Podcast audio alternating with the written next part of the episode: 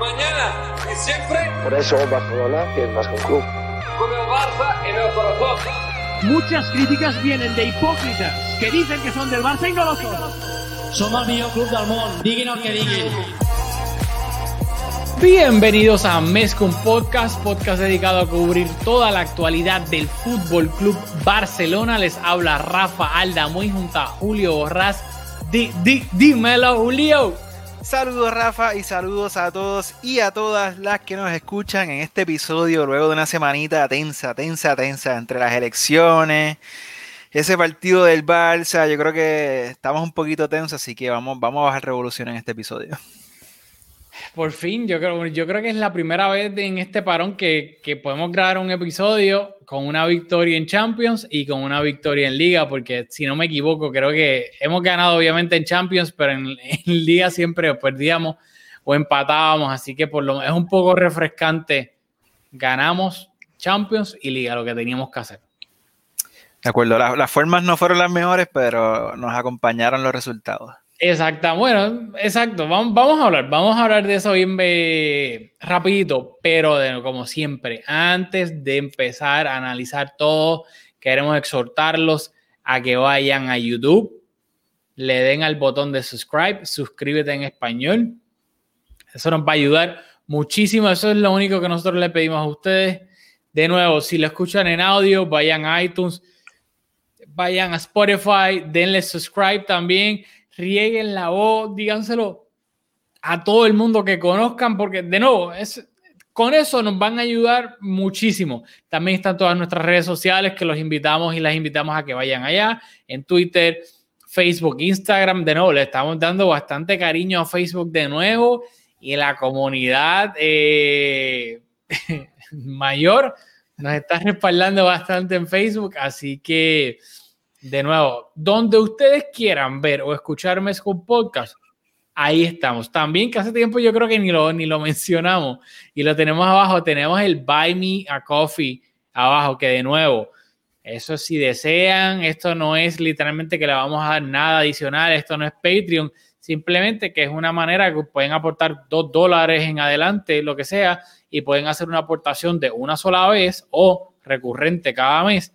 Simplemente porque obviamente, como ustedes ven, el, layout y todo esto donde nosotros grabamos está bastante bonito, pero pues tiene un costo mensual. Así que... Sí, yo, yo creo que enfatizar sobre eso, que no, no, es recurrente, es como el concepto de Buy Me a Coffee, que mucha gente no lo conoce porque Patreon es una plataforma mucho más popular, pues es recurrente y pues lo, los creadores te dan algo a cambio. En este caso es literalmente, es, cómprame un café, o sea, invítame a un café y creo que tenemos la aportación en dos dólares. Es, es una ayudita pequeña que, que de ayuda pequeña, ayuda pequeña no, nos ayudan a cubrir algunos gastos operacionales que tenemos. Así que con todo eso dicho, vamos a pasar, vamos a empezar cronológicamente, a veces empezamos con la liga, pero vamos a hablar rapidito del partido de Liga de Campeones, donde el Barça se las vio negras en la segunda mitad ante el Dinamo de Kiev. ¿Qué, ¿Qué, te pareció este partido? Bueno, honestamente, a mí yo creo era importante, era la tercera jornada de, de la fase de grupos, eh, era en el, el, partido era en el Camp Nou contra el Dinamo de Kiev, el Barça estaba obviamente obligado a salir con los tres puntos para tener, yo diría que pie y medio en octavos de final y casi asegurado ese primer lugar de grupo, que obviamente eso es lo importante tras la victoria ante la Juve en Turín. Pero yo creo que de la misma manera, para mí, y voy para Rafael Aldamoy, no necesariamente tienen que estar de acuerdo, pero la manera en que yo veo el fútbol y que para mí un equipo juegue bien, luego está si entró o no la pelotita, eso es aparte. Pero para mí, si un equipo jugó bien, es si creó ocasiones claras de gol atacando y si no concedió ocasiones claras de gol. Para mí, eso define que un equipo haya jugado bien. ¿Qué pasa? El Barça en este partido creó muchísimas ocasiones de gol. Así que por ese lado, para mí, el Barça ante el Dinamo jugó bien. Sin embargo, el Barça también concedió muchísimas ocasiones de gol claras ante el Dinamo. Contrario a todos los últimos partidos, que para mí en la mayoría el Barça había jugado bien, independientemente de si perdimos o empatamos, porque creábamos muchas ocasiones de gol y las ocasiones que concedíamos eran pocas o, o ninguna. Pero contra el Dinamo, sí es verdad, le pudimos haber metido como 10 goles, pero ellos también nos pudieron haber metido con bastantes. Y si no llega a ser que, de nuevo, regreso de Marc André Ter Stegen a la portería del Barcelona este partido y fue la figura del partido para el Barça. O Ter Stegen para, y, el eh, y el portero de, del Dinamo también, al César lo del César, Necheret, si no me equivoco es que se llama, hizo también muchísimos paradones. Pero en cuanto al Barça, si Ter Stegen está luciendo mucho, es bueno obviamente, pero también eso significa que el Barça está consiguiendo muchísimas ocasiones de gol y yo creo que eso fue exactamente lo que pasó y por ende para mí el Barça ante el Dinamo no jugó bien y al final del día estuvo sudando porque el resultado final fue 1 hasta lo último. Literalmente estuvo sudando para sacar el resultado que debió haber sido, en mi opinión, muchísimo más cómodo. Sí, yo creo que la clave de este partido, o lo, no la clave, pero lo que hay que resaltar, aparte de obviamente del resultado, es la vuelta de Ter Stegen, que si bien Neto en el partido anterior contra el Alavés dejó algunas dudas, dependiendo del criterio de, de quién fue ese rol, pero como yo le, te, te comenté cuando hablamos de ese partido que a mí me dejaba un poquito de dudas, pues regresó Ter Stegen, para mi criterio, el mejor arquero del mundo. Así que yo creo que esa es la noticia principal. Y lo otro, yo creo que el Barça anotó, el, Messi anotó el penal bien temprano en el partido, creo que fue en el minuto 5. Luego Pedri, un minuto después, le pegó al horizontal. Un minuto después, Griezmann tuvo casi a puerta vacía un balón que, que debió haber anotado también. Y la sensación que daba en ese momento era que el Barça tenía el partido totalmente controlado, que estaba creando muchas ocasiones de gol. Y yo creo que el equipo se creyó que ya tenía el trabajo hecho, pero obviamente pues el resultado, el, el, partido no estaba sentenciado y el Dinamo empezó a creer y a creer y a creer y a creer y ahí se nos fue el partido porque el comienzo fue yo creo que tan bueno que se sintió un poco como que aunque esos goles no entraron, que casi estaban en el marcador y yo creo que psicológicamente eso afectó al equipo en el sentido de que pensaron que el trabajo estaba hecho y, claramente había mucho partido todavía. Sí, no, yo estoy de acuerdo. A mí esa, esa, fue la sensación que a mí me dio y de no, sin, sin restarle mérito al Dinamo de Kiev y a todos los fanáticos del Dinamo de Kiev que, que nos escuchan. Pero a mí esa fue la sensación que me dio, que literalmente era un partido que los jugadores del Barça llegaron, poncharon porque tenían trabajo y simplemente they went through the motions. Y aún y yendo through the motions, si hubiesen estado finos de cara a portería, les hubiese bastado para sentenciar el partido en la primera mitad, pero como viene siendo la dinámica, lamentablemente, de toda esta temporada, y yo diría también que hasta después de cuando el Barça volvió, se reanudó la liga tras el parón de coronavirus, yo creo que es algo recurrente, inclusive desde allá, la falta de puntería del Barcelona. Y, eso fue exactamente lo que pasó en mi opinión. Así que al final del día, lo otro resalta rapidito, sé que me, me cambiando de tema. Frenkie jugó de, central eh, desde el inicio. Kuman dijo luego que fue porque el Engret venía arrastrando algunas molestias y no lo querían forzar, aunque después terminó entrando y, tan pronto entró el Barça eh, terminó concediendo el gol y luego obviamente estuvo eh, subando frío hasta el final, pero lo importante, te sacó los tres puntos, sigue líder, invicto en la Champions, nueve puntos de nueve y nada, esperamos que obviamente este mal partido en cuanto a conceder ocasiones de gol haya sido por eso, por esa relajación que no se había visto honestamente en ninguno de los partidos anteriores. Bueno, vamos a pasar a, a, a la liga, que es donde... El... De acuerdo. Te, te, tengo una propuesta, te tengo una propuesta. Esto no estuvo en la preproducción, mm. pero usualmente nos envolvemos hablando en las alineaciones y como que olvidamos un poco de dar el, qué pasó en el partido, así que te invito a que antes de entrar a la, alineación, qué sensaciones te dejó este partido ante el Betty, así como a grandes rasgos, y después vamos entrando en la alineación y, en, lo, en, los detalles eh, que queremos enfatizar. La sensación que a mí me dio, y yo creo que obviamente Messi ah, no arrancó de titular, no va a entrar en la alineación, pero a mí eh, me encantó el Barça en la primera mitad. Yo creo que el Barça, de nuevo, si el Barça está fino en la primera mitad, golea al Betis en la, primera mitad y fue el mismo. Sé que suena repetitivo, pero es que es el mismo libreto de, de de toda esta temporada y de, y de la pasada desde que volvimos del parón de coronavirus. Estamos creando muchísimas ocasiones de gol. Para eso es lo difícil. Lo difícil lo estamos haciendo. Lo, en teoría, lo más fácil no lo estamos haciendo, que es convertir todas esas ocasiones de gol o bastantes de las que estamos creando. Por ende, a mí, de con dos o tres matices que vamos a entrar cuando analicemos la alineación, a mí me encantó el partido del Barça. Y luego, lamentablemente, no falla. Llegamos 20 veces, nos metemos una, el Betty llega a uno o dos y nos empata el partido. Y es el mismo libreto de toda la maldita temporada.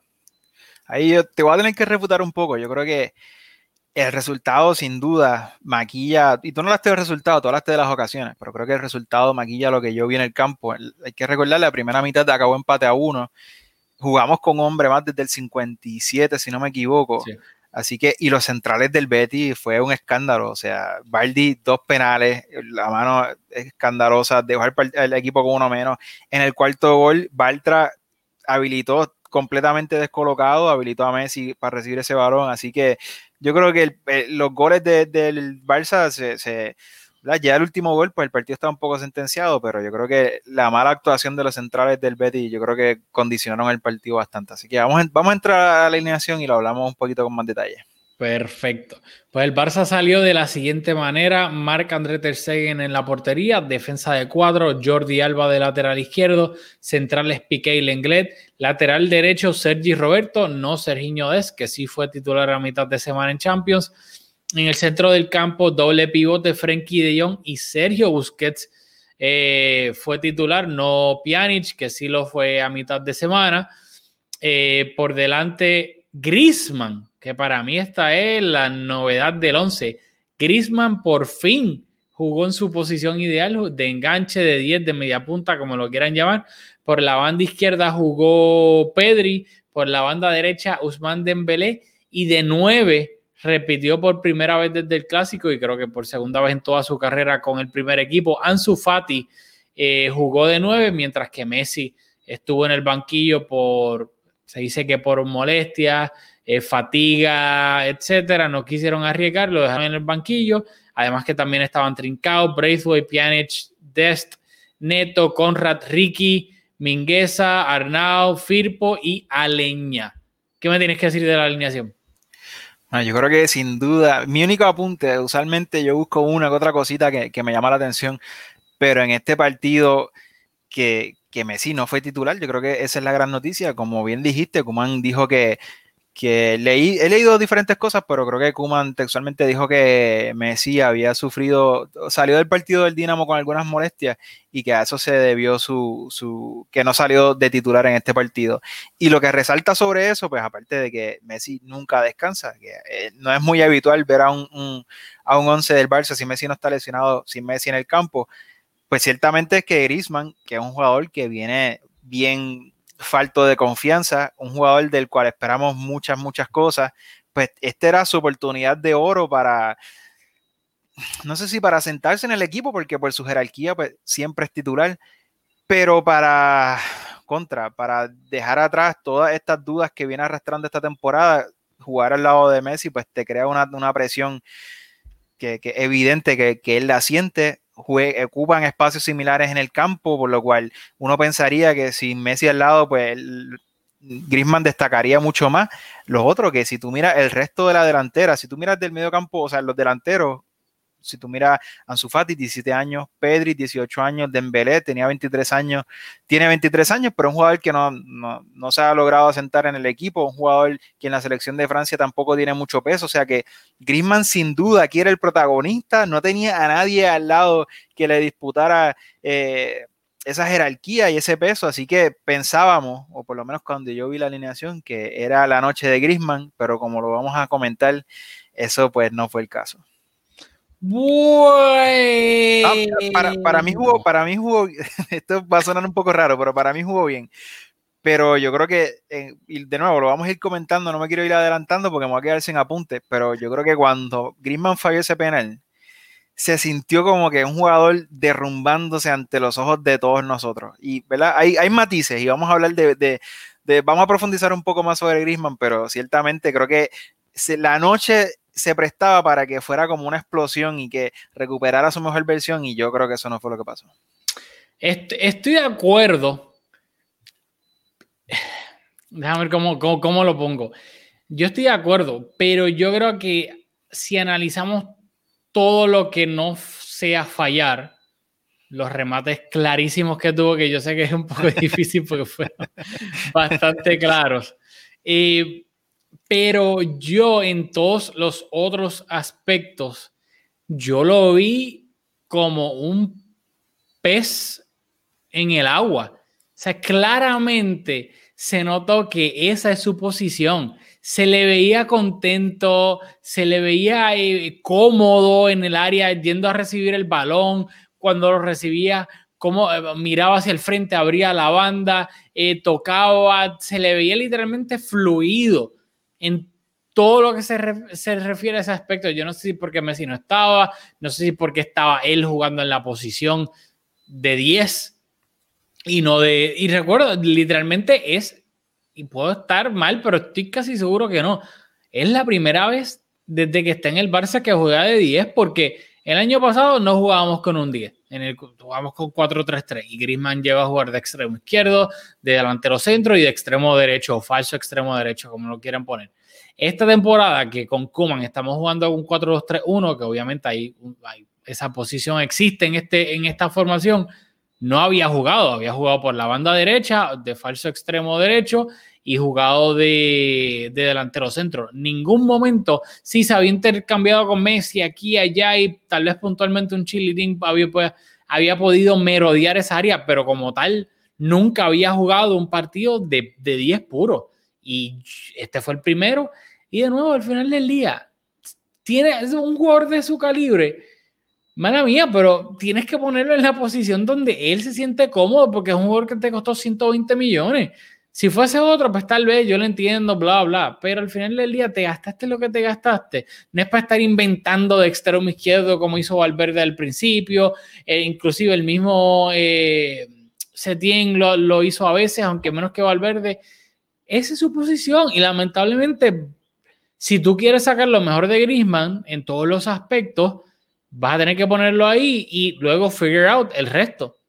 Messi por la banda, Messi jugando de, de 9, no lo sé, eso es trabajo de Coman.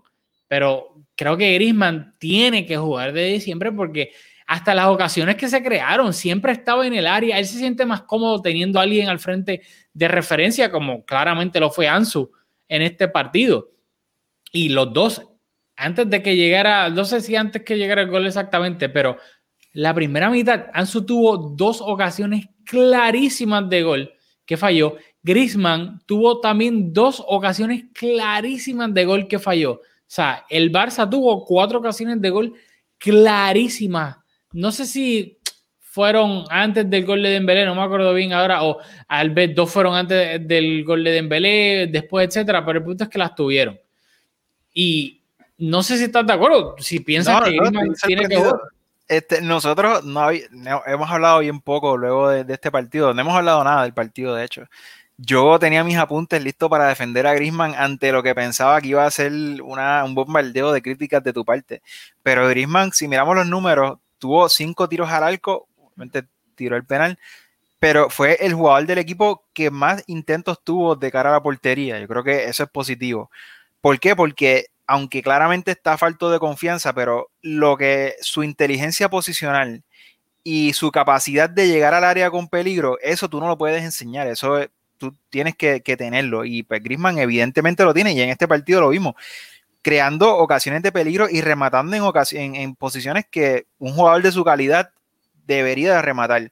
¿Qué pasa? Que está, o sea, por eso dije al principio que yo tenía la expectativa de que Grisman se saliera y pues con sus movimientos, a mí me encantó, pero de los movimientos no se vive, o sea, tienes que ser un poco más determinante. Así que yo lo que yo resalto como nota positiva, aparte de, sus movimientos y los espacios que ocupó, que, realmente me gustó mucho, y es que nosotros hemos visto que Griezmann sí tiene la capacidad eh, técnica de terminar esa jugada. O sea que es, algo que, está en él. Es cuestión de, de recuperar su confianza y pues si nuevamente, si tiene más oportunidades jugando en esta posición, porque obviamente Messi siempre va a ser titular, así que yo no sé cuánto eso cambia las cosas, aunque cuando por fin logró anotar fue con Messi en el campo precisamente. Pero yo creo que aparte de los resultados, pues yo vi algunas cosas positivas de, de así que todavía, todavía no estoy por tirar la toalla, aunque, o sea, de nuevo, vuelvo a la confianza. es un jugador que está tan y tan falto de confianza y que parece que, que su confianza guinda de cada tiro al arco y cada vez que tiene oportunidad clara y falla por un poco, tú sientes que se está derrumbando, o por lo menos es mi percepción, que su gesto, su, su demeanor, él casi se derrumba con cada ocasión que falla y bueno, por lo menos eh, consiguió con la entrada de Messi, que lo vamos a comentar, anotar ese gol que ojalá que le, le, repunte un poco la confianza, porque ahora, como vamos a hablar también de la lesión de Ansu Fati, ahora sí que lo necesitamos. no, no, sé si estoy preparado emocionalmente para hablar de eso. Pero rápido, para wrap up lo de, lo de Griezmann, de nuevo, estoy totalmente de acuerdo porque él es tan... O sea, hay ciertos jugadores que obviamente unos tendrán mejor técnica, otros, otros menos, etcétera, pero yo comparo la inteligencia táctica de Griezmann con, con la de Müller, que aquí siempre alabamos a un jugador como Thomas Müller que tácticamente es tan inteligente, sabe cuándo estar en qué, en qué lado, cuándo llegar, cuándo tirar un desmarque, lo que sea. Y Griezmann es un jugador exactamente igual en ese sentido, sumamente inteligente. Obviamente Griezmann tiene muchísima más, más técnica que, que Thomas Müller, pero, pero en ese aspecto son, son dos cracks. Y, se notó para mí lo cómodo que se sentía Griezmann jugando de 10, de que él llega al área, pero es cuando él quiere cuando él ve que la jugada lo, lo, requiere, no necesariamente cuando juega de 10, de 9, que sí lo puede hacer bien, pero se nota que él está más cómodo apareciendo en el área de cuando tiene que aparecer que estando ya en el área. Y de nuevo, pues veremos a ver cómo, cómo, le va una vez que Messi, pues Messi va a ser titular siempre, así que va a ser interesante ver cómo, cómo Kuman maneja eso. Bueno, vamos a entrar, vamos a entrar concretamente a los goles. Este, te voy, es más, lo voy a hacer yo. Vamos a mirar los papeles porque yo sé que a ti te encanta Dembélé y te voy a permitir que, que reacciones primero a ese gol. En el minuto 22, el Barça se puso adelante 1-0 en el marcador con un auténtico golazo de Dembélé. A Griezmann se le acredita la asistencia, pero realmente el, remate eh, eh, fue una jugada individual espectacular de Dembélé. ¿Qué te pareció ese golazo? Pues a mí, a mí, a mí me encanta Dembélé porque sabemos todo lo malo que tiene y también todo lo bueno que tiene. Y de nuevo, yo sé que aquí pedir paciencia en el mundo del fútbol es, bien difícil, pero Dembélé esta es su cuarta temporada en el Barcelona. Hasta el momento, knock on wood, está bien, no se ha lesionado. Pero Dembélé no ha tenido ni una sola temporada en el Barcelona con continuidad. Siempre ha estado lesionado, múltiples lesiones y varias de ellas de larga duración Nunca hemos tenido a Dembélé una temporada completa. Sí, sabemos obviamente la lo, lo, lo, que Dembélé no hace bien.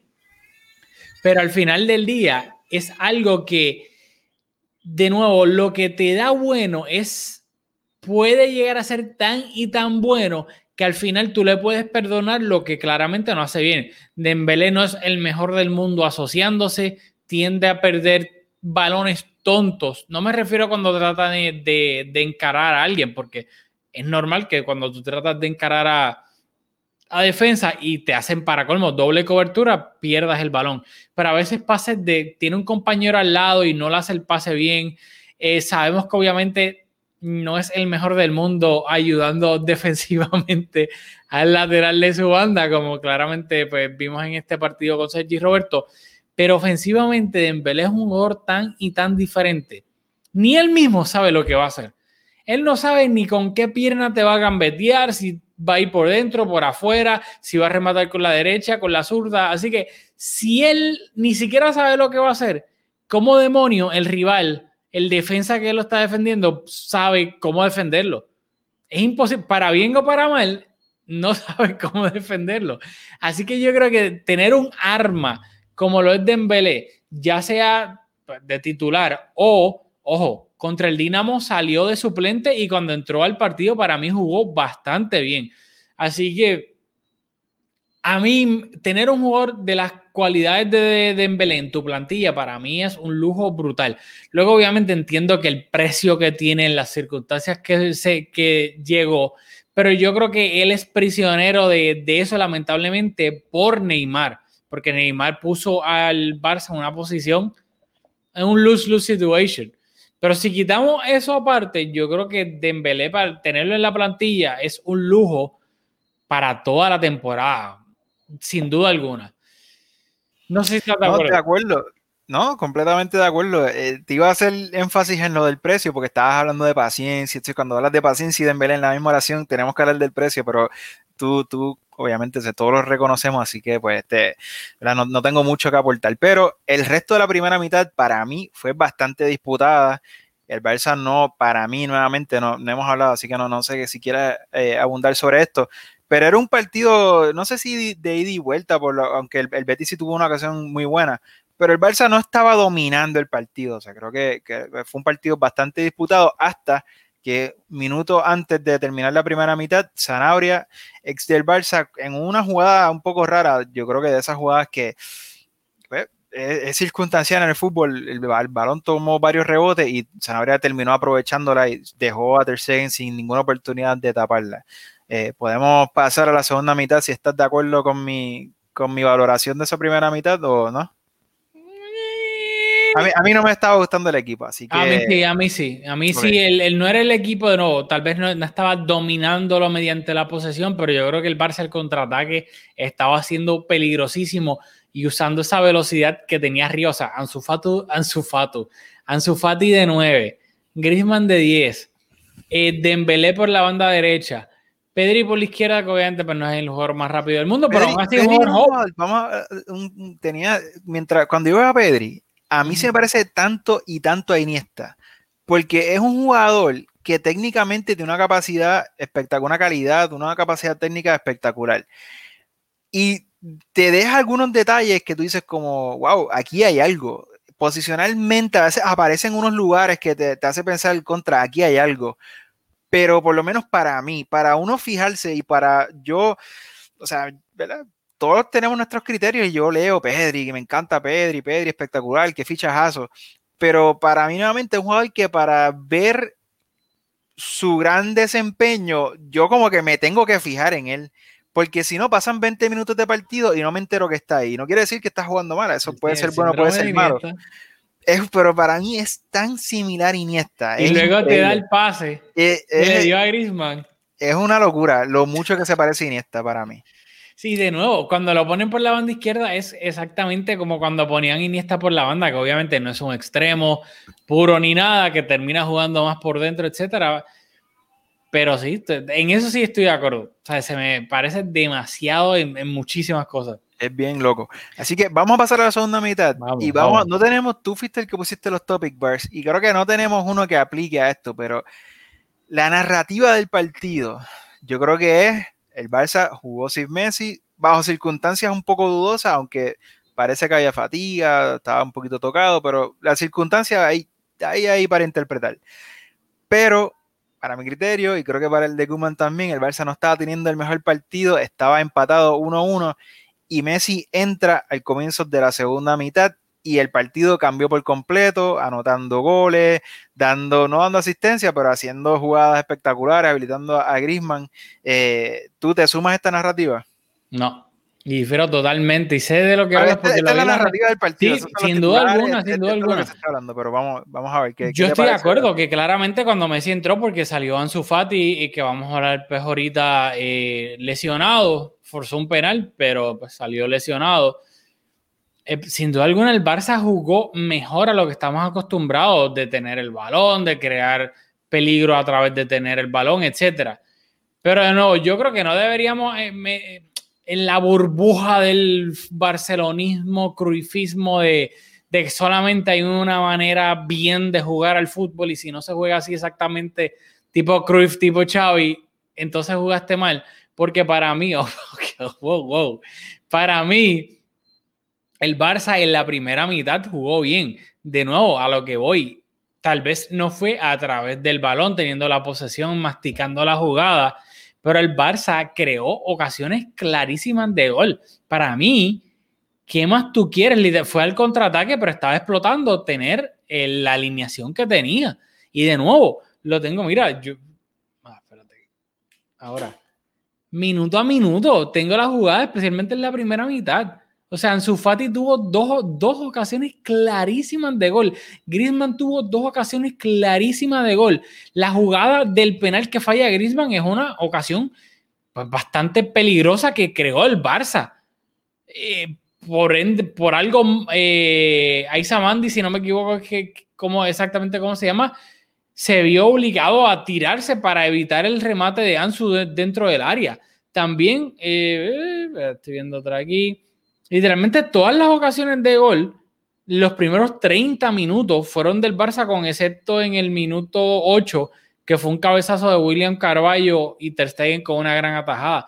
Pero aparte de eso, de nuevo, las dos de Ansu Fati, eh, las dos de Griezmann, el penal que forzó el, el, el, Barça, o sea, para mí el Barça, antes de que llegara el gol, el empate de Sanabria en los últimos minutos de la primera mitad, el Barça estaba creando ocasiones de gol clarísimas, sí al contraataque, sí usando su velocidad, pero para mí el Barça jugó súper bien en la primera mitad, que luego entró Messi y jugó mejor que en la primera mitad, jugó como estamos acostumbrados a lo que es jugar bien, pues sí, eso, pero una cosa, yo pienso que una cosa no le debe quitar a la otra. Y por eso es que no estoy de acuerdo con esa narrativa que se creó de que, como si el Barça, olvídate, no hubiese creado ninguna ocasión en la primera mitad, hubiese sido un desastre, lo hubiesen creado muchísimas ocasiones de gol. No, por eso yo, yo creo que se puede tener las dos cosas. Se puede decir que el Barça jugó bien en la primera mitad, que inclusive pudo golear en la primera mitad, pero que en la segunda, con la entrada de Messi, jugó mejor que en la primera. Para mí, no, una cosa no le quita a la otra. Estás en mute, papá. Estoy en mute. Eh, pues sí, y para apoyarte, el primer, en la primera mitad el Barça perdió la posesión, el, el Betis tuvo el 53, casi el 53%, en cambio en la segunda mitad el Barça tuvo el 70% de la posesión, conscientes también de que Baldi con esa, eh, un partido malísimo, pues dejó al Betis con un jugador menos como casi un poco más de 30 minutos y eso pues sin duda, si no dominas la posición, la posesión abrumadoramente con un jugador más en el campo, pues ahí hay, que preocuparse un poco, pero apoyando lo que dijiste, pues el Betis dominó la posición en la primera mitad. Y yo, yo creo que también fue eso, que obviamente como, y fue una expulsión, pues obviamente merecida, pero como el Barça se vio en superioridad numérica, aunque yo sé que el Betis después recortó y el Barça estaba de nuevo la misma historia de siempre, perdonas tanto y tanto que terminas sufriendo innecesariamente pero también a mí, cuando yo analizo los partidos, a mí yo cuento con un partido de verdad, el análisis del partido es o cuando el partido todavía está pues cerrado o cuando está en, igualdad numérica. Ya cuando el, el, otro equipo tiene un jugador menos, sí, uno puede decir, ok, este jugó bien, este jugó mal, el Barça hizo lo que tenía que hacer, lo que por obligación en el Camp Nou contra un equipo que tenía un hombre menos, hizo lo que tenía que hacer. De la misma manera que ya cuando está ganando por pela, pues no me gusta decir, ah, qué bien jugó fulano. Porque obviamente cuando está ganando 4-0, ahí todo el mundo juega bien o debería jugar bien. Pero de nuevo, yo pienso que, que, esa exageración de la segunda mitad y que Messi esto y Messi lo otro y el Barça jugó con el balón y creo, sí, lo hizo, pero para mí eso es una obligación cuando eres sumamente superior al Betis y cuando estás jugando con un jugador más. Así que fue una, una actuación profesional del Barça en la segunda mitad. Ok, pues vamos a. Yo, difiero un poco, pero vamos a hacer un poquito cronológicamente lo que pasó en el partido para terminar de, de, mencionar todos los talking points que tenemos.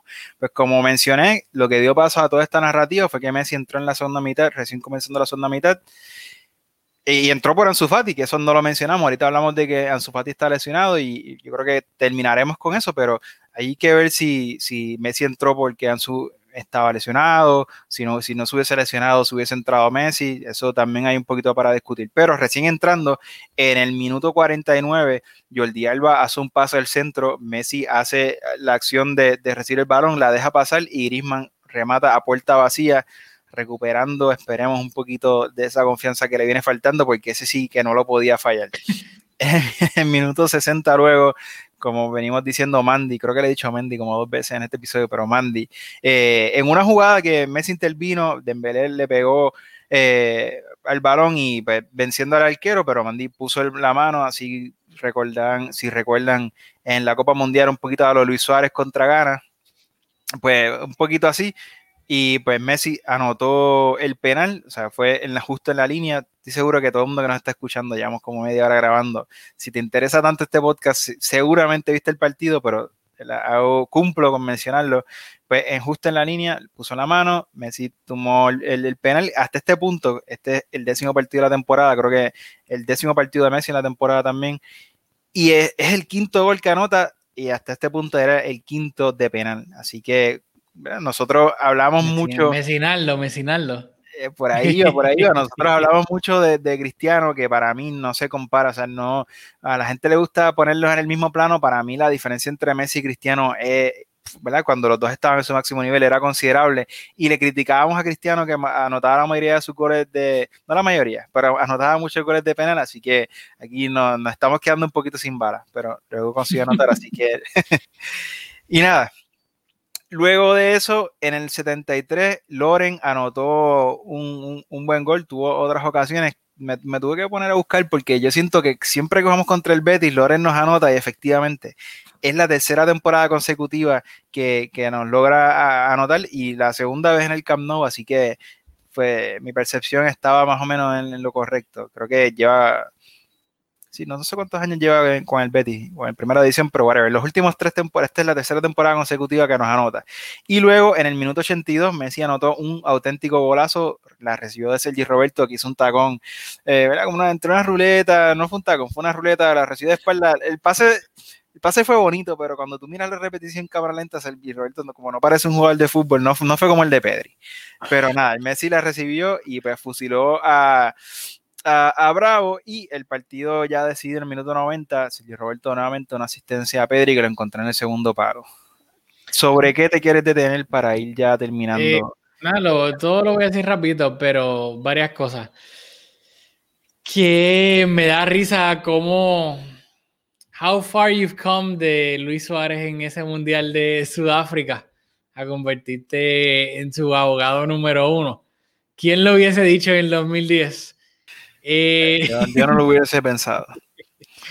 Eh, también en el, lo de Loren, quiero reseñar a Alex Moreno lo que le hizo al inglés, que fue, el inglés se quedó parado pensando que iba a centrar y Alex Moreno hizo como que un hesitation y lo de nuevo lo siguió y obviamente dejó al inglés totalmente atrás en esa jugada que para mí medio gol o 70% del gol fue ese jugadón de Alex Moreno.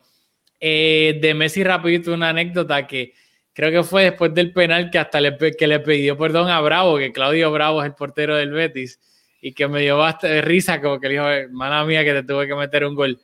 Eh, y no sé si te diste cuenta en el, en el segundo gol de Messi, en el minuto 82, el primer gol de Messi en de campo, de campo la rabia con la que le dio, o sea, literalmente él reventó el balón al primer palo que si le agarraba la cabeza a Claudio se la explotaba.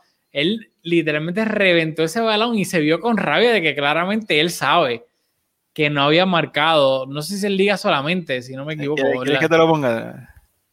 Ahí, no, no, no, no, no me lo ponga a mí, que me van a atacar. Este, pero que se notaba claramente con la rabia con lo que, que lo celebró, él sabe que, de nuevo, no sé si en la Champions había marcado de Open Play. Creo que no, pero creo que este creo, nuevamente que este es el sexto gol de la temporada. Pero el Liga definitivamente no había notado de Open Play, todavía ha sido en la Liga de Campeones. Así que él, él, lo sabe también. Y para mí no es casualidad con la rabia que celebró ese, ese gol en, en particular. Eh, y de nuevo, el, pues el segundo gol fue testimonial, el último gol fue testimonial lo de Pedri. Me dio un poco de risa la frialdad con la que Pedri como que, whatever, metí, metí el quinto, como que esto es parte de mi trabajo. Como que me gustó de que, sí, es como que dale, dale, es como en FIFA, que, que ni lo celebras, que le das para volver de nuevo. Como que me gustó, me gustó esa frialdad de Pedri. Eh, no sé si tienes algo que añadir, porque honestamente, ah, no hemos hablado de Ansu, yo creo que para terminar, sé que no, no me gusta terminar con malas noticias, pero creo que claramente este yo creo que esta sería una de las noticias más importantes, si no la más importante, de, de este episodio. Y es que Ansu lo lesionaron, no se lesionó. Mandy causándole el penal, lo... Wow, wow, wow. Siento que este es como un editorial ahí. Eh, lo lesionó con, con la entrada, es la realidad. Eh, lo vimos en el suelo tirado, eh, lo estaban atendiendo un poco, pero yo creo que nadie pensó en ese momento que podía llegar a ser algo tan grave como sí lo terminó siendo. Y pues ahora sabemos que Ansu Fati sufrió una rotura en el menisco de la rodilla. Lo van a operar lunes. Esto lo estamos grabando, bueno, ya es lunes técnicamente. Así que hoy, si lo están viendo hoy, lunes, lo van a operar. Hay dos formas que se puede operar el menisco de la rodilla. Lo pueden quitar, lo cual a corto plazo te le permitirían su Fati volver más rápido, pero a largo plazo no es recomendable porque como Ansu es un, es un niño, acaba de cumplir 18 años, al quitarle el menisco eso le puede traer problemas en su carrera y puede ser que le tengan que operar de nuevo la rodilla, ya sea para limpieza, etcétera. Y eso es lo que puede pasar. La otra opción es, de nuevo, aquí no somos doctores ni nada, pero no es quitar el menisco o una parte del menisco exactamente, no sé cómo funciona, sino que volver a attach esa parte, si es que se attach, de no, no somos doctores, pero el punto es que es menos invasivo, por ende, eh, eh, a corto plazo se tarda más en recuperarse, pero a largo plazo le va a dar, hay menos chances de que le pueda causar problemas a lo largo de su carrera. Y según todo lo que hemos leído, la decisión va a ser optar por esa segunda opción, lo cual va a ser muy beneficioso de cara pues, a todo lo que le queda de su carrera, pero significa que puede estar y es bastante probable que esté fuera de tres a cinco meses. Y eso es literalmente contando fuera solamente. Luego, cuando vuelve un jugador de una lesión que está parado cinco meses, volver a agarrar ritmo de competición. Así que yo sé que es triste, pero es bastante probable que nosotros no volvamos a ver al mejoran su Fati hasta la temporada que viene. De, debería volver esta temporada, pero hay que tener en cuenta de que hay una posibilidad bastante alta de que el Ansu que veamos esta temporada cuando vuelva, si es que vuelve, no va a ser un Ansu a 100%. Sí, y el plazo. Y te pregunto a ti. O sea, de nuevo, te pregunto obviamente de, la. Ah, espérate, que topic, güey. Te pregunto de la lesión, de si piensas de que se va a hacer lo correcto, si no, y luego cuán importante y cuánto se va a ver afectado el Barça por la bajada de Ansu Fati esta temporada. Bueno, pues ¿Cuánto se habrá afectado? Pues mucho, porque para mi criterio, Ansu había sido el jugador más destacado del Barça esta temporada. Cuando comenzó la temporada, creo que Cutiño y Ansu eran los dos jugadores que mejor rendimiento estaban dando para el equipo. Cutiño pues sufrió una lesión también y no ha estado en el campo, así que tras ese comienzo lento de Messi y pues, yo creo que todavía Messi no, no, no está, aunque terminó el partido de nuevo con un hombre más en el campo y tal, pues le fue mejor, pero yo creo que Messi pues todavía no ha encontrado su mejor versión y hasta este punto Ansu Fati había sido el, abanderado, por lo menos eh, en el ataque, Ansu Fati había sido nuestro jugador más determinante y dependemos de su velocidad, dependemos de su regate, dependemos de, esa picardía que tiene, de la facilidad que tiene para vencer las marcas individuales, así que ¿cuánto va a afectar al equipo? Pues yo creo que yo creo que, que un montón, así que lo otro es que en, en un cuestión de identidad del equipo también, este Barça de Kuman es el Barça de la juventud. Eh, se ha construido un poco alrededor de los jugadores más jóvenes y pues obviamente han sido el protagonista de esos jugadores jóvenes. Y pues con su pérdida pues veremos quién lo reemplaza, pero también se, quizás se va a perder un poquito de esa juventud, no sé qué jugadores tendrán más minutos porque como hemos hablado, las posiciones han sido tan intercambiables que Pedri te puede jugar por las dos bandas, te puede jugar de 10, Ansu te estaba jugando por la banda habitualmente, pero te podía jugar de 9, así que no, no es una lesión que decimos, pues mira, pues Braithwaite va a coger esos minutos, porque así no es que han funcionado eh, las, posiciones, las posiciones de ataque con Kuman, pero ciertamente el, el Barça lo, va a sufrir un montón. Y luego del verano que tuvo Messi, pues, yo creo que muchos fanáticos, hay un poquito de desencanto eh, con, Messi por, por, por haber quererse ido de la manera en que, en que lo trató. Así que Ansu eh, estaba haciendo como que ese, ese rayito, esa ilusión que, nos daba a, todos los fanáticos que en esta era, claro, en esta era post Messi que se avecina, que es evidente que por su edad ya, aún quedándose con un nuevo presidente, otras circunstancias, pues ya Messi pues está próximo a, a, quedarán uno, dos, tres años jugando al máximo nivel, así que Ansu pues te daba rendimiento en, estos momentos, pero también nos daba ilusión. Uno, cuando uno es fanático de un club, uno se quiere agarrar de algo y pues a, la juventud de Ansu, pues muchos de nosotros estamos agarrados a eso. Así que en, un aspecto deportivo de esta temporada, pues sin, duda, eh, en un aspecto anímico del funcionamiento del equipo o de las sensaciones que te da el equipo, de la ilusión que le crea el equipo a cada cual, pues a mí también me, parece que le va, va a afectar bastante no hay manera de, nosotros, no sé, de, de, restarle importancia a esto. Esto es una gran, gran, gran pérdida. Mira. a mí se me acabó, así que no, no puedo brindar contigo. Pero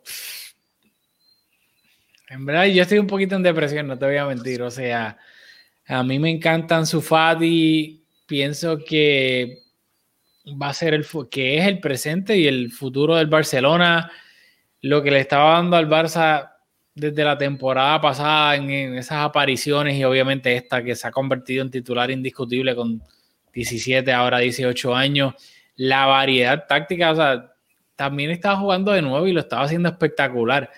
Yo creo que sin duda alguna va a ser una baja, pero brutal, brutal para el Barcelona.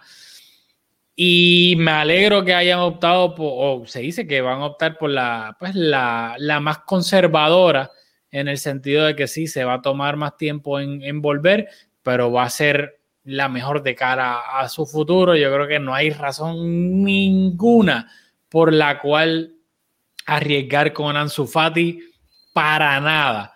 Así que mm, lo que sí va a ser interesante, y de nuevo, va a ser interesante, pero ojalá no fuese interesante porque significaría que Ansu no estuviese lesionado.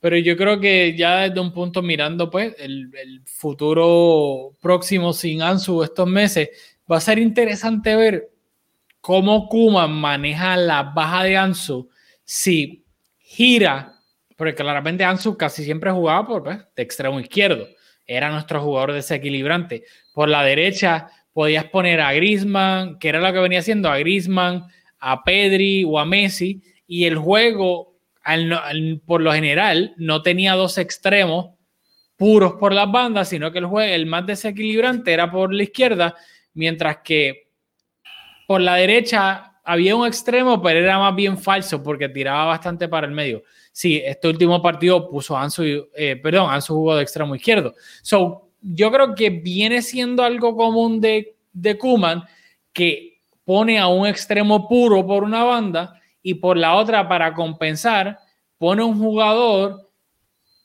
más de toque que no necesariamente es un extremo.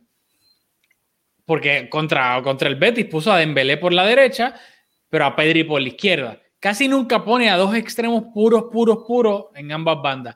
Así que va a ser interesante ver si entonces él para cubrir esa baja de Ansu sigue poniendo un extremo puro, puro, puro por la derecha, por la izquierda, perdón, como lo es Dembélé, que lo cambiaría de banda, o si le empieza a dar minutos a Conrad, que va a ser interesante si Kuman hace eso, o si opta por volcar el juego hacia la banda derecha ya sea con Dembélé o con Trincao, Trincao teniendo más minutos por la banda, teniendo más minutos, obviamente por la banda derecha, y por la izquierda, entonces siendo más conservador con Pedri o con, o con Coutinho cuando regrese. Así que va a ser interesante desde un punto pues, táctico ver cómo Kuman maneja la baja de Ansu, partiendo de la premisa que sí, Ansu ha jugado dos partidos de nueve, pero su posición natural es extremo izquierdo. Así que yo creo que no lo sé, pero no me sorprendería por lo que hemos visto hasta ahora de que Kuman, si le gusta un jugador joven, no le tiemble el pulso de darle minutos. Porque si no le ha dado minutos, por ejemplo, a alguien como Ricky Push o Aleñá, pero es porque no lo convence por la razón que sea. Pero los jugadores jóvenes que sí lo convencen, como Pedri, como el mismo Ansu Fati, le ha dado minutos. O sea, básicamente Pedri ha sido casi, casi titular indiscutible en lo que va de temporada. Así que va a ser interesante ver si Conrad puede tener ese efecto en Kuman o no. O ver si entonces, de nuevo lo que dije, ver por qué lado se, de la, qué lado del campo Kuman le va a dar más protagonismo, si el derecho o el izquierdo. Si yo no, no veo a, a, Conrad teniendo muchos minutos, yo creo que los extremos en esa banda sería eh, Cutiño, Pedri y Dembélé. Y Dembélé que él no sabe cuál es su pierna diestra, pero hemos visto esta temporada, aunque el primero de los dos goles similares fue con un desvío bastante evidente, pero dos goles similares lo que me, me, me hacen pensar a mí que se siente bien cómodo entrando hacia el interior del campo, pegándole al, al, al balón con la pierna izquierda con la parte interna de la bota, así que aunque sabemos que es capaz de y que tiene bastante destreza con ambas piernas, pero eh, esta temporada nos ha dado dos buenas razones para que juegue de titular por la banda derecha, pero ciertamente ante la baja de Ansu, una de las opciones es que él, él ocupe ese otro lado del campo. Vamos a ver, por lo menos eh, eh Kuman tiene opciones que, que son un poquito, un poquito alentador. Sí, al final del día, o sea, qué, qué, problema, qué bendito problema tener, pues, obviamente, opciones para, para táctica. Lo malo sería que no tuviese y tenga que entonces poner a alguien porque no, no, no tiene más nada. Pero, de nuevo, eso va a ser lo, lo, lo, lo que va a ser interesante tácticamente. Sí, aquí eh, estaba un poco distraído porque estaba buscando los minutos. Y pues de los delanteros, obviamente, pues Messi es el más minutos que ha tenido, con 585 pero luego le sigue Grisman con 441 y Ansu Fati con 437. Así que esos son, eh, estamos jugando en cuatro delanteros, pero esos son los tres que más minutos han tenido y Ansu y Grisman han tenido casi los mismos. Y después de ello, obviamente, eh, Cutiño ha estado lesionado, pero luego de ello es Pedri, así que conscientes de que Pedri, de que Cutiño estaba lesionado y que estamos jugando con cuatro delanteros, por minuto sí podríamos decir que, que en efecto que Pedri es, ha sido hasta este momento titular indiscutible. Tiene más minutos que Dembélé. Bueno. Eh, Bastante más, de hecho. Julio Chip, ahí intervención con los números. Eh, dicho eso, recordarles que ahora lamentablemente, y ¿no? Si lo saben, lo saben, si no, lo mucho que por lo menos yo detesto los parones FIFA, lamentablemente ahora viene uno, eso significa dos semanas sin partido del Barça, pero primer partido tras el parón FIFA, Atlético Madrid, Barcelona en el Wanda Metropolitano. Así que va a ser bastante interesante. No vamos a analizar absolutamente nada de eso ahora porque habrá que ver cómo, cómo llegan ambos equipos tras el parón FIFA, lesiones, coronavirus, no sabemos, así que eh, pues, nada, eso obviamente lo, lo, analizaremos más adelante o después del partido. Eh, iba a mencionar otra cosa. Ah, yo creo que eh, no es un, un, jugador, no es, no nos vamos exóticos, rústicos ni nada, pero si han escuchado ya hasta el final de este episodio, Déjennoslo saber en las redes sociales, especialmente en Twitter, con el hashtag. Y yo creo que se lo merece. Volvió de una lesión. Es el mejor portero del mundo. Es el capitán del Barcelona. Aunque no lleve la banda de capitán.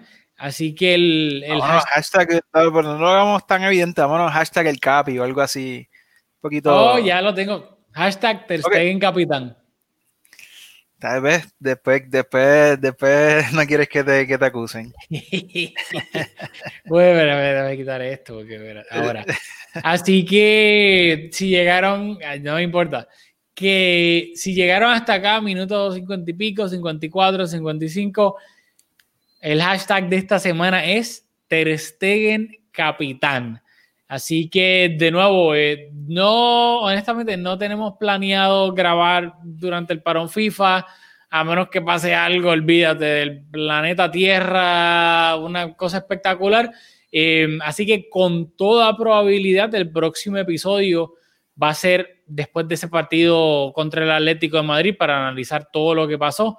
Eh, así que nada, obviamente estamos activos en las redes sociales, nos escriben por Twitter, en Podcast, las cuentas de Twitter que están aquí, aquí en pantalla.